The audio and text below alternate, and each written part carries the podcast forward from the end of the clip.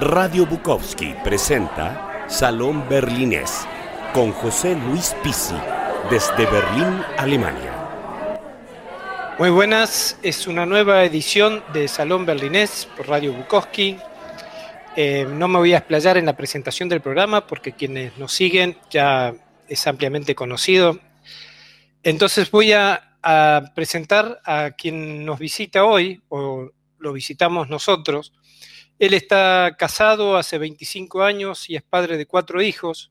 Es, según él mismo, el proyecto más importante de su vida. Cursó estudios de administración y dirección de empresas en Santiago de Chile.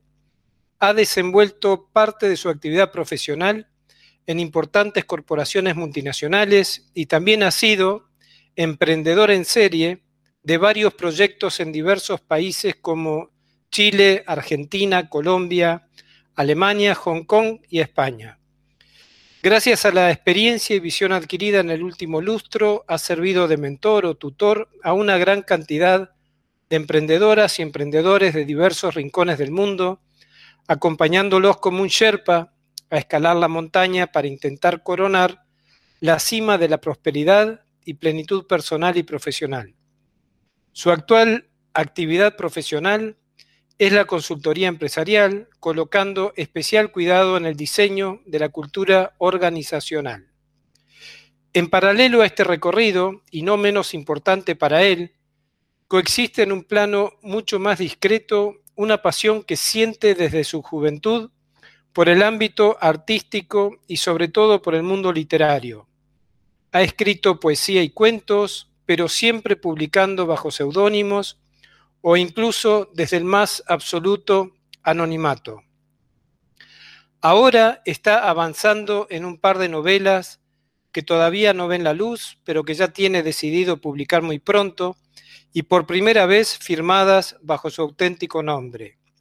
Su último proyecto personal, que es de corte más bien colectivo y que él lo define como un crisol de personas talentosas y polivalentes, se llama Human Cluster este viene siendo su primer intento de fusionar dos de sus grandes pasiones, el campo en los negocios y el campo de la cultura. Su propósito es unir las artes humanísticas y empresariales y demostrar que sí pueden y deben convivir estrechamente al interior de las organizaciones. Falta más filosofía y poesía en el tejido empresarial, nos dice. Gracias a este último proyecto, también ha descubierto de forma accidental la faceta de comunicación de radio, perdón, de comunicador de radio y que cada día le sorprende y le gusta más. Desde la isla más querida por los alemanes, desde Mallorca, presentamos a Cristian Rivera Navas, de él se trata el invitado de hoy. Le damos la bienvenida a este salón berlinés. Hola Cristian, bienvenido. ¿Cómo estás? Hola Pepe, muchas gracias por la invitación. Y así es, desde la querida isla de Mallorca, eh, estamos en un día eh, soleado ya, eh, con un clima un poco más benigno y, nada, y, muy honrado por esta invitación a participar de, de este proyecto tuyo. Y un poco sorprendido porque yo ya te dije anteriormente en conversaciones privadas que eh, creo que no he aportado nada importante a la humanidad como para ser eh, eh, entrevistado, pero ya que estoy en una faceta nueva de entrevistador también, hace un tiempo, me veo enfrentado a esta situación del cazador casado. Así que ahora voy a ser presa tuya, querido Pepe. Muy bien, en eso, en eso estamos y en eso andamos. Y con Cristian nos conocimos en Berlín hace unos añitos.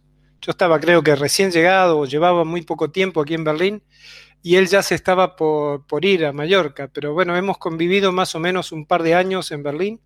Nos hemos cruzado en las escuelas de nuestros niños y, y es un tipo que le encanta hablar de literatura, ¿no? Es, es una de las personas que yo conozco que más sabe de literatura y que más se engancha en esa charla de bares, de cafetín, de mm, Savigny Platz, que es una plaza donde nos juntábamos a tomar cafés y donde hablábamos de literatura, y donde hace mucho tiempo él seguramente no, no lo recordará o no lo tendrá muy en cuenta, eh, me empezó a hablar de Saramago, diciendo que empezó tan tarde a escribir que no me diera por vencido. Yo acababa de, publicar mi primera novela. Bueno, ahora ya llevo unas cuatro y, la verdad que estoy muy agradecido de esas sabias palabras, café mediante, hace unos años en Berlín. Em, ¿Qué hacías en Berlín y por qué te fuiste a, Mallorca? Si querés contarnos o contar a la audiencia, eh, porque creo que es la envidia de mucha gente que vive aquí, sobre todo en invierno, eh, poder disfrutar de ese clima, de esa isla. Lo que, claro, también eh, en verano hay que soportar la convivencia con algunos alemanes de los cuales no, no sé si estarás muy satisfecho. Sí, bueno, primero, sí, recuerdo eh, perfectamente esas, esas mañanas que nos encontrábamos por ahí en Sabiniplatz y, y, íbamos, visitábamos, acuerdo que se llamaba el Café Einstein, ¿eh? y ahí teníamos esas conversaciones, eh, la verdad que para nada programadas, porque en muchas ocasiones nos encontrábamos por casualidad y terminábamos ahí conversando de literatura. Y sí, tengo muy buenos recuerdos de eso. Y bueno, llegué o llegamos como familia a Berlín eh, un invierno del 2011 eh, y en una aventura familiar bastante arriesgada, porque la verdad es que no conocíamos absolutamente a nadie en la capital de Alemania y llegamos ahí básicamente por un, un deseo familiar, pero también muy personal que yo necesitaba un cambio radical en, mi, en mi, estilo de vida, eh, necesitaba bajar unas cuantas marchas en, en, eh, en, la, en la intensidad que tenía eh, en esos años. tú que eres sudamericano igual que yo, entenderás que cuando uno convive y, es ciudadano de estos países, para poder sobrevivir uno tiene que trabajar, creo que el doble de lo que trabaja un europeo medio. Eh, es nuestro, nuestro karma y, nuestro estigma también. Y, estaba, y tenía la posibilidad en ese momento, eh, financieramente hablando, económicamente, eh, de podernos mudar toda la familia. Y, así lo hicimos. Y así llegamos a Berlín eh, previamente, por supuesto, yo ya conocía la ciudad eh, por cuestión de negocios, la había visitado y, yo me enamoré, la verdad es que de Berlín conozco, conocía bastante bien eh, muchas ciudades de Alemania, y, pero finalmente Berlín me atrapó, me sedujo y, yo dije, bueno, si de todos los lugares de, Alemania es el lugar adecuado para, para comenzar una nueva etapa de la vida. Así fue como llegamos a, hace más de 10 años ya a, Alemania. Y luego te quedaste, bueno, unos años aquí hasta que decidiste cambiar de destino con tu familia. Bueno, excepto tu segundo hijo que creo que se quedó aquí en Berlín, pero el resto se trasladaron todos a Mallorca. Bueno, para mí sigue siendo Mallorca, pero bueno, vamos a decir Mallorca internacionalmente hablando. Sí. ¿Y cómo es la vida ahí? totalmente diferente a la de Berlín o te sentís tan acompañado por el idioma alemán y por los alemanes de vacaciones y que, casi no, notas diferencia? Bueno, al final la decisión es que sentimos también que después de seis, casi siete años viviendo en, Berlín, habíamos eh, cerrado un ciclo, habíamos conseguido eh, muchos eh, objetivos que nos habíamos trazado como familia y algunos no se cumplieron. Y, al no, y al ver que se veían bastante inalcanzables esas metas, decidimos dar un, giro y, proponernos otra, otro, otro desafío y ese fue mudarnos a España. Y habían varias, eh, varios candidatos, ciudades, estaba Málaga, estaba Barcelona y estaba Mallorca y, y efectivamente la, conexión Alemania-Mallorca fue la que nos decidió y nos inclinó hacia hasta acá porque eh, comenzamos eh, con un proyecto eh, en una zona, por supuesto, muy alemana y claro, pensábamos que como ya dominábamos más o menos el idioma, eh, en, mi caso no del todo, pero mis hijos sí, eh, podíamos eh, desenvolver una actividad relacionada con, la restauración, con el divertimento. y, la verdad que, claro, eso tampoco prosperó, pero fue una de las razones por las cuales nos decidimos venirnos hasta acá. Ahora, la vida totalmente diferente porque vivimos en, la capital de la isla, pero mm, son, no son más de 400.000 personas las que viven aquí, versus Berlín, que es una metrópoli, que es una ciudad donde habitan millones de personas. Entonces, eh, es diferente, es mucho más lento todo y, una cultura totalmente diferente. Ahora, lo que, una de las cosas que más me gusta de Mallorca versus eh, Berlín es su luz, el, clima eh, y, bueno, el idioma, por supuesto, recuperar un poco esa, esa sensación de volver a casa y, salir a, hacer la compra del día y no tener que estar cambiando un poco el, idioma, eh, es agradable. y, ahí en Mallorca empezaste un proyecto con Margarita Carger, Carger que es una, bueno, persona que ya la definirás tú o vos, y, y tienen un programa en Sputnik Radio. Eh, yo creo que cuando nos volvimos a reencontrar pantallas mediante fue cuando me comentaste sobre este proyecto. Eh, me gustaría que nos refresques o que nos comentes en base a qué, cómo fue la génesis de, este proyecto, eh, cómo fue la unión con Margarita, cómo les está yendo. Mm, perfecto.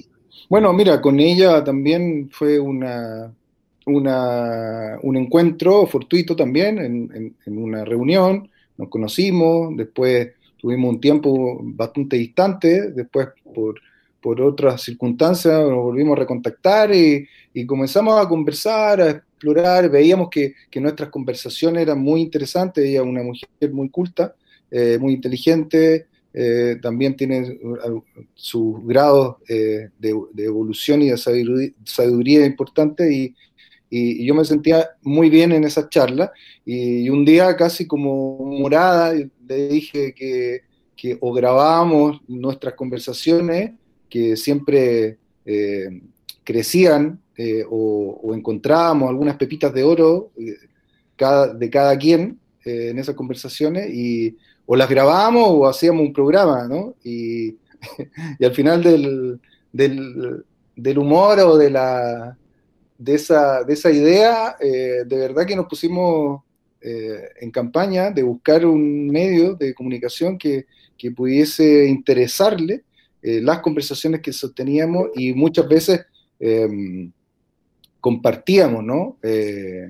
compartíamos con otros amigos esas charlas. Y, así un poco se fue gestando, bautizamos el, el espacio de conversación como Human Cluster, eh, que básicamente es, eh, eh, o, cluster viene de, la palabra un poco anglosajona de un enjambre o un conjunto, un conglomerado de seres humanos. y, y, esto fue, fue creciendo poco a poco, lo hicimos con, comenzamos hace un poco más de un año y con con mucha inocencia, diría yo, porque ninguno de los dos es, un comunicador profesional, ni nunca nos imaginamos que íbamos a hacer algo así, pero ha ido creciendo, creciendo, las personas que han ido pasando por el programa, entre ellas tú también pasaste en algún momento, hicimos un contacto a distancia, así como este que estamos haciendo ahora, y, y, todos se han sentido muy a gusto eh, en las conversaciones, se sienten como en casa, y, tratamos de que las, charlas sean, eh, si bien no son superficiales, eh, tampoco son profundas en el sentido que sean inteligibles, eh, sino que tratamos de darle un poco de profundidad a algunos temas que a veces se pasan por alto y, a, todo, y a muchas personas les agrada, les gusta y, hemos ido creando esta comunidad finalmente en torno a este proyecto, que bien no sabemos cuál es el objetivo final, la verdad tenemos algunas luces, algunas ideas, pero eh, creemos que vamos haciendo, como decía Machado, eh, caminante no hay camino, se hace camino al andar. Así que ah. vamos, vamos avanzando poco a poco. y, además del programa este en Sputnik Radio, han creado una página web con el mismo nombre del programa. Exacto. Donde eh, me encanta la página. La página creo que fue bautizada el sábado pasado, el sábado 27 de marzo. No sé si el pasado o el anterior. Sí, el pasado. Y le han puesto como, eh, como subtítulo eh, Observatorio de Talento y Singularidad Humana. Eh, yo también soy parte de esa página, por lo menos en su bautismo. Estuve ahí en una charla muy distendida donde conocí al resto de la, de la gente, o algunos de los que componen esta comunidad. Mm. Eh, también hay algún boceto de algún escrito mío que precisamente hablo de este salón berlinés en esa página. Pero contanos eh, cómo fue el salto del programa de radio a la página web sin dejar el programa de radio y cómo es la evolución entre los dos conceptos. Es decir, eh, decías que no, no tenías experiencia como comunicador de radio, obviamente yo tampoco la tengo, no tengo ni idea. De esto, para mí son charlas entre amistades, y, pero contanos cómo, cómo se fue desarrollando la idea del programa de radio a la página web y qué esperan para desarrollarlas, o sea, qué, qué esperan de, de este futuro inmediato o mediato para el desarrollo de ambos proyectos. Sí, bueno, como te comentaba, esto eh, ha ido creciendo de, manera muy orgánica eh, y, a medida que íbamos eh, conversando con, nuestros invitados, nos dimos cuenta que estábamos generando con algunos de ellos, por supuesto no todos, porque ya han pasado más de 50 personas por el programa, eh, pero con algunos de ellos íbamos eh, creando una química especial, una conexión singular y, creímos que en un momento podíamos dar un salto eh, y no solo quedarnos en, en, una hora de programa los días lunes, sino que proyectar un poco más esta comunidad. También intentar reunir estos talentos, porque como tú muy bien dijiste, el, concepto de Human Cluster es efectivamente ese, es un observatorio de talentos y singularidad humana, o sea, es decir, intentamos eh, invitar a personas que a Margarita y a mí nos parecen eh, relevantes o, eh, referentes en sus áreas de desempeño profesional y, y ahí hemos ido encontrando la posibilidad eh, de ir conectando incluso a estas personas, que no se conocen muchos de ellas. Eh, por ejemplo, en tu caso, que tú eh, geográficamente, físicamente vives en Berlín y es muy difícil que te puedas, puedas convivir o puedas participar en reuniones presenciales con ellas, pero tú ya has tenido un contacto con ellos y, hay una suerte de armonía, ¿no? Hay como un, vamos a decir, un etos que, nos, que nos convoca, que a veces no podríamos eh, describirlo, no, no, tenemos muy bien eh, la claridad para definir cuáles son los, nuestros principios fundamentales. Por ahí eh, planteamos dentro de nuestra página web humancluster.org, existe un manifiesto muy breve, muy cortito, que se trata de interpretar un poco qué es lo que sentimos todos como los que estamos partiendo en esta comunidad, pero, pero quisimos dar ese salto, o sea, no perder ese vigor, esa fuerza, esa buena energía que teníamos con estas personas y eh, comenzar a aglutinar eh, estos talentos y a futuro, por supuesto que tenemos algunos proyectos, algunos planes de orientar toda esa, esa capacidad individual y generar una inteligencia colectiva y orientarla hacia alguna misión eh, que, sea, que, impacte de alguna manera en la sociedad. Un poco eso es el, proyecto que recién lo vamos a comenzar a delinear a partir de ahora. Sí, en, el manifiesto, eh, si bien como, dices es muy corto, pero muy concreto, eh, me, gusta el, el, resumen final, ¿no? que nos inspiran y unen principios como la humildad, el coraje, el respeto mutuo, la curiosidad por el saber, la libertad y la sana reflexión individual y colectiva. Ahí termina el manifiesto y ahí empieza, creo, la, andanada de esta nueva aventura.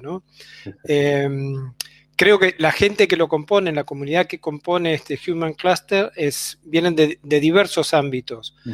Em, el común denominador yo no se lo encontré, por, este eclecticismo eh, fantástico que hacen que gente de distintos ámbitos se unan en una idea común. La idea común por ahí de este programa, más allá de las charlas, es hablar también de literatura. Y como eres un o sos un lector empedernido, cada vez que yo te tiro algún nombre, vos me tirás tres o cuatro. Y como no quiero que me humilles en público, eh, y antes de seguir hablando de literatura, contanos eh, los dos libros que publicaste bajo seudónimo eh, uno de poemas, uno de cuentos, y si podés leernos y contarnos la historia de esta publicación, que si bien yo la conozco y es muy bonita, me gustaría que la hagas extensiva a nuestros millones de followers y oyentes que en este momento nos están escuchando. Bueno, muy bien. Eh, mira, a ver, ahí nombraste una palabra que en realidad es una síntesis de mi vida. precisamente el eclecticismo es una condición natural eh, que, si bien tiene una riqueza eh, experiencial, pero al mismo tiempo también tiene su, trae, lleva sus dolores. es una manera compleja de vivir. Eh, tú mismo lo comentaste de que las personas que constituyen Human Cluster en este momento son, vienen de diferentes ámbitos. Tenemos personas que vienen del ámbito artístico, tenemos personas que vienen del ámbito profesional, o perdón, o, empresarial, eh, ingenieros, abogados, eh, y, es precisamente porque es eh, un poco la historia de mi vida, es decir, que, que yo logré ahora que estoy a punto de cumplir 50 años, he logrado convocar en un salón casi berlinés, eh, a un grupo de amigos que no necesariamente eh, comparten los mismos gustos, los mismos principios, los mismos valores. Eso es muy importante.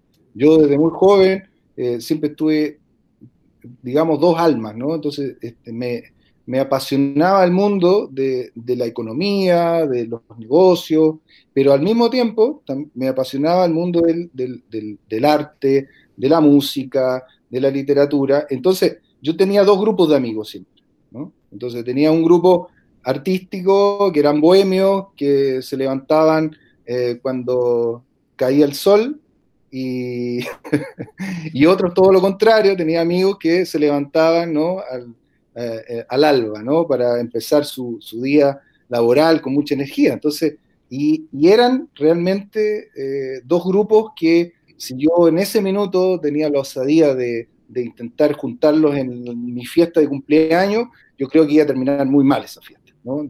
iba a terminar, como se dice, a las piñas, definitivamente, porque eran dos eh, mundos totalmente eh, muy ajenos uno del otro, muy, muy diferentes. Entonces, eh, creo que ahora estoy recién intentando con este proyecto juntar, reunir un personas de diferentes eh, ámbitos. Y eso es muy, muy bonito. Y, precisamente comencé eh, con la literatura de manera muy tímida y, bastante secreta a escribir poesía. Participé en varios concursos de poesía. Eh, me fue mal directamente. Me acuerdo que participé en. Claro, porque me lanzaba a los premios gordos, ¿no? Así, también con esa mentalidad por el otro lado un poco eh, empresarial, quería ya eh, dar el, golpe y, no, me iba mal, siempre ganaba los mismos viejos tótem de, la poesía chilena en ese.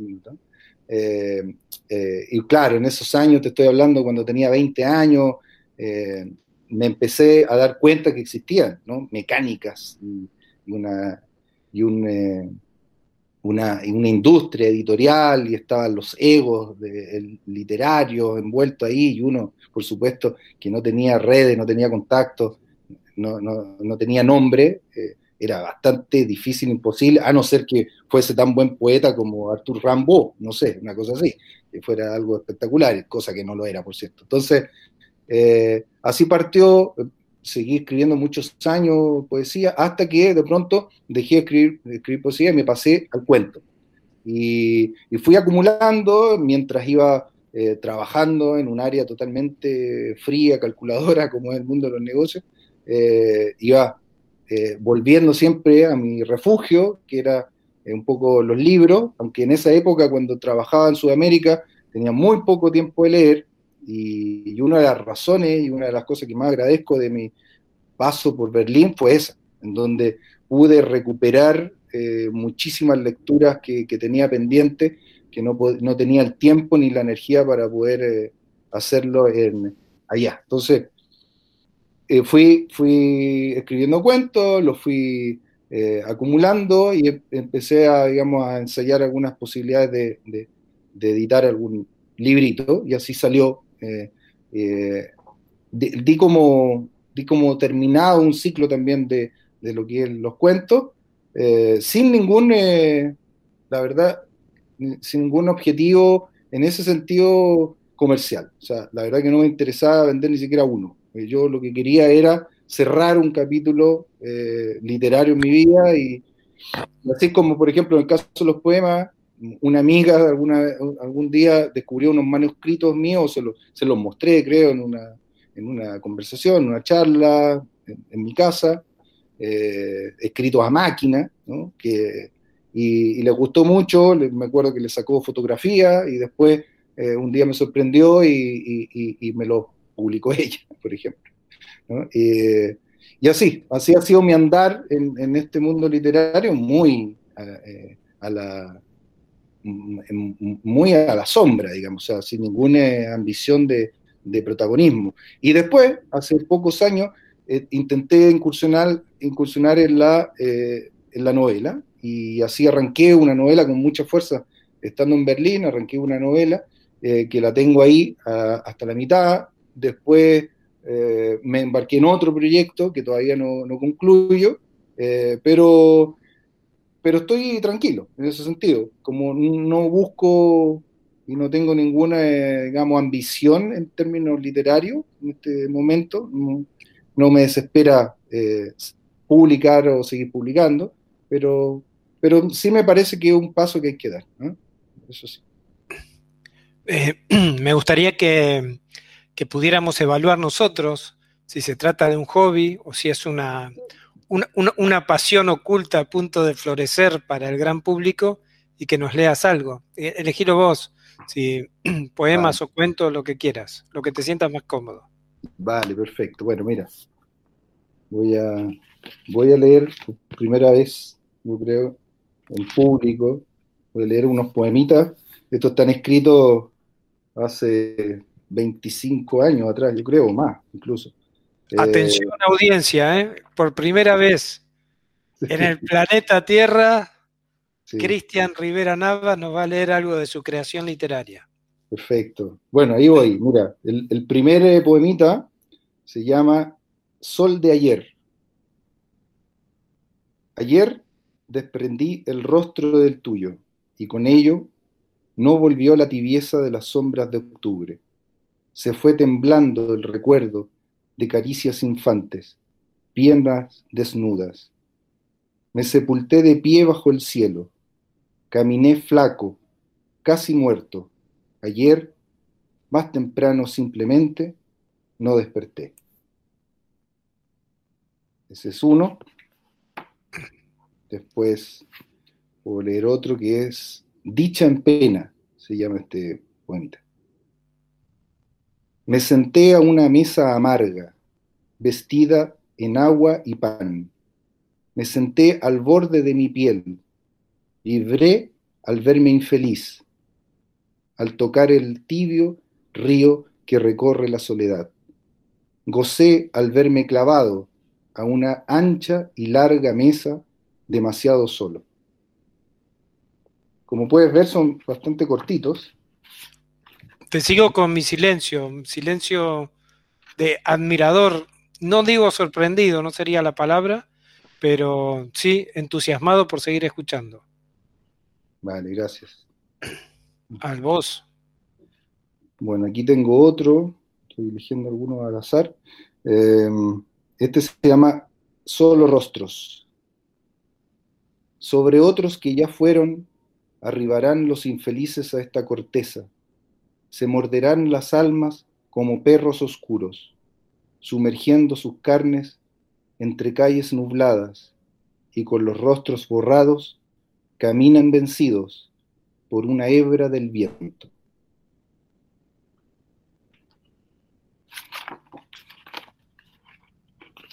Aquí hay otro. Bueno, te voy a leer este último, que se llama Luto de Luna. Caminé descalzo sobre una luna de cemento, acaricié lo áspero del dolor.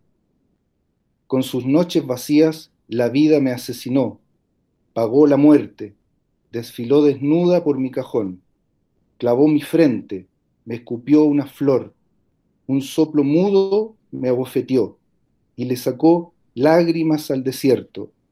Una inmensa noche me abrió.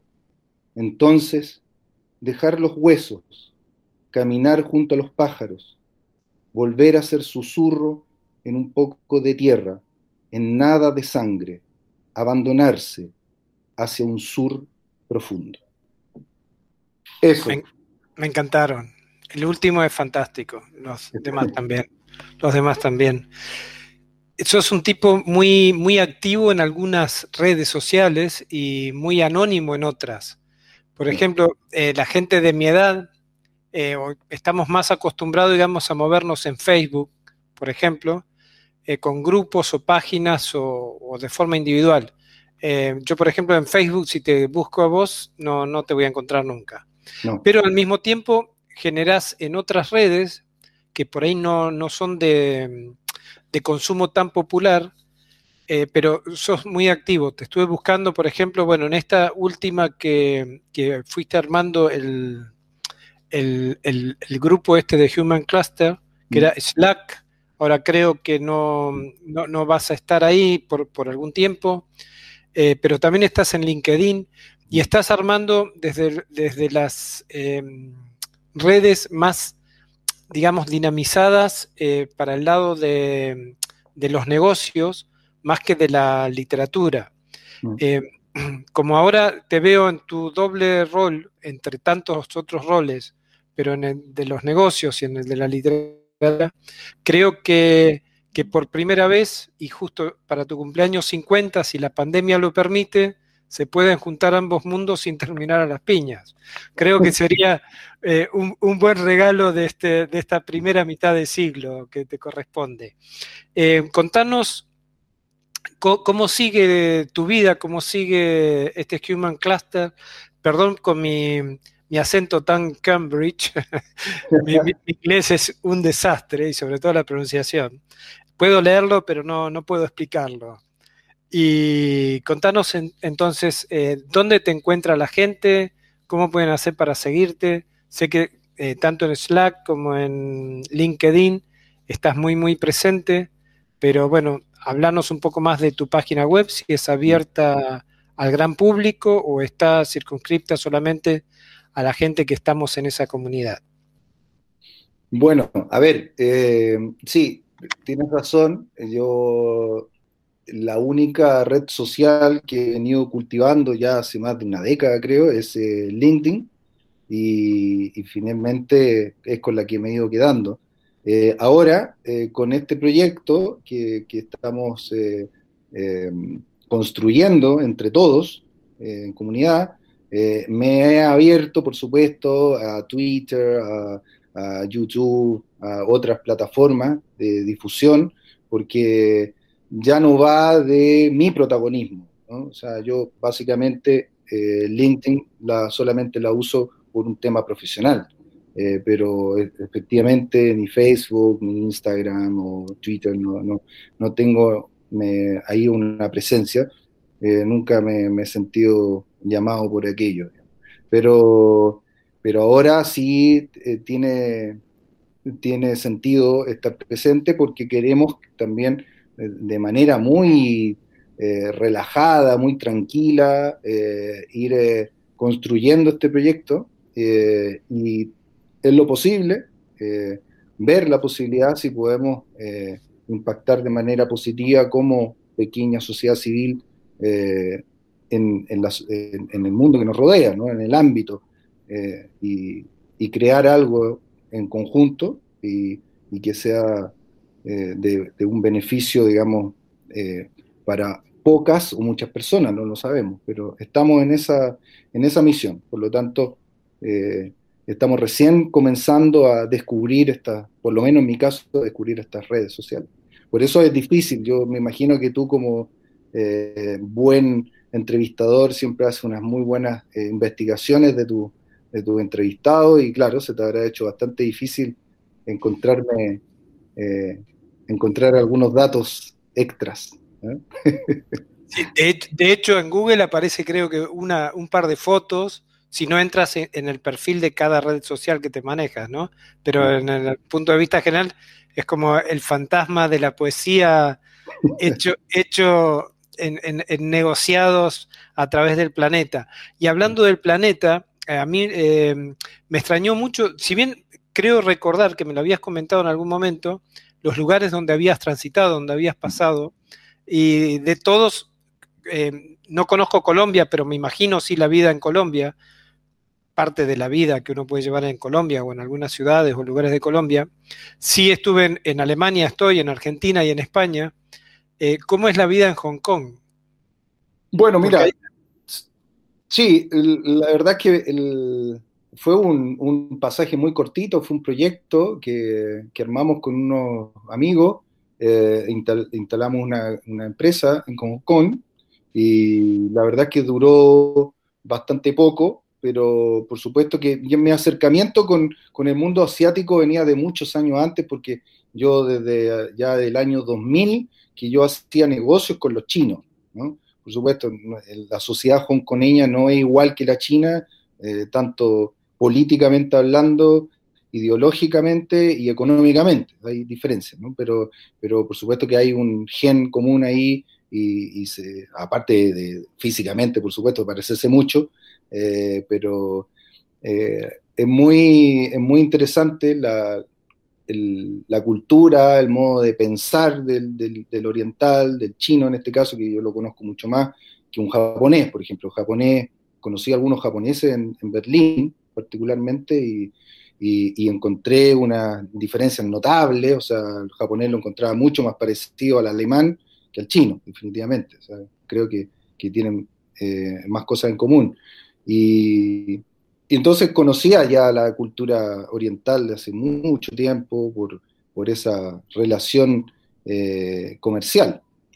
Así que mi, no, no, no, fue como muy poco muy sorprendente mi, experiencia ahí, y aparte que fue muy cortita. Eh, sí, te, eh, contarte que, en, Sudamérica sí tuve muchos muchos proyectos eh, muy bonitos, puntualmente en tu querida Buenos Aires, tuve que vivir un tiempo y, tuve socios argentinos. es más, como anécdota siempre me preguntaba en todos lados que, quién eran mis socios y le decía, eh, yo tengo dos socios y son argentinos y son abogados. Entonces me decía, por Dios, es decir, eh, eh, es, que, no se podía juntar dos cosas peores, decían, ¿no? no lo decía yo, pero... tampoco te pondrías en opositor a esas máximas, ¿no? te, reirías algo. No, no, coincido, coincido, coincido absolutamente. Tener socios argentinos y abogados, eh, digamos que hay que tener un componente masoquista bastante ampliado, viste, a otras esferas. Eh, el tiempo es tirano, diría alguien alguna vez, no, no, no puedo decir quién fue, pero me gustaría que, si, bien ya lo nombraste, que, nos digas el horario, cómo sintonizarte los lunes, em, cómo es la página actual, dónde te pueden encontrar para hacer cualquier consulta o algún editor que se haya enganchado con la escucha de tus poemas. Y si bien sé que no querés hablar de tus novelas, ¿lo dejamos pasar o hablamos un poco de tus novelas en ciernes? ¿O lo dejamos pasar? No, no, quiero comprometerte. ¿eh? El, tiempo es tirano, no, nada más que, bueno, eh, la, novela que, pretendo publicar, ojalá este año, eh, te puedo avanzar el, título. Por favor. Que, es un título que, perdón, perdón, ahora viene música de batería, ¿viste? De, circo cuando se está por caer el acróbata. sí. Eh, bueno, el título es eh, La Sagrada Indiferencia, así se va a llamar la ah. novela. Y, una temática muy, muy compleja eh, que tiene mucha relación un poco con lo, que nos espera tanto a, a, ti y a mí, que viene siendo como este tránsito hacia un, un desierto, a veces diría yo, bastante árido, que es la vejez. Eh, y prácticamente la mayoría de los personajes que habitan esa novela eh, son de la tercera edad y, el protagonista precisamente es un chico de veintipico años, y, precisamente ese, ese protagonista o ese narrador es quien los cruza a todos estos ancianos.